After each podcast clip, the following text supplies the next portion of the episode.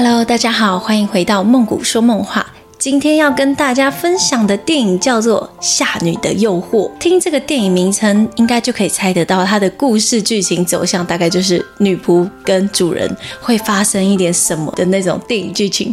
不过哪有那么简单呢？二零一六年的片，可是我觉得它的悬疑程度没有小于很多主打的悬疑片。怎么说呢？这部片子其实还有一个卖点，就是它是十八禁的，它里面有大量的裸露戏份。而且它的剧情会让你觉得反转再反转，所以又有加悬疑的剧情在里面，又有爱情的成分在里面。这部电影的其中一位女主角金泰梨也在第十一届亚洲电影大奖荣获最佳新演员奖。为什么我会又翻出这部片来看呢？因为我最近正在追《二十一二十五》这一部韩剧，然后我就看这个女生，我想说这女主角怎么那么眼熟？后来我就去查了一下她的资料，原来就是当初我觉得非常好看的这部《夏女的诱惑》的女主角之一，所以我就又再把她翻出来看了一次。她真的超会演的，《二十一二十五》里面她演的是高中生，《夏女的诱惑》这部电影她在里面演的是她要呃去做一些任务，所以她的头脑是很清。清晰的，很清楚的，在这两部电影里，我看到了金泰梨非常厉害的一个演技，我就不多说他有什么剧情了，因为如果各位想要去查剧情的话呢，上网查非常容易查到，但我非常建议你们可以去看他的电影，不要去看电影解说，因为真的很好。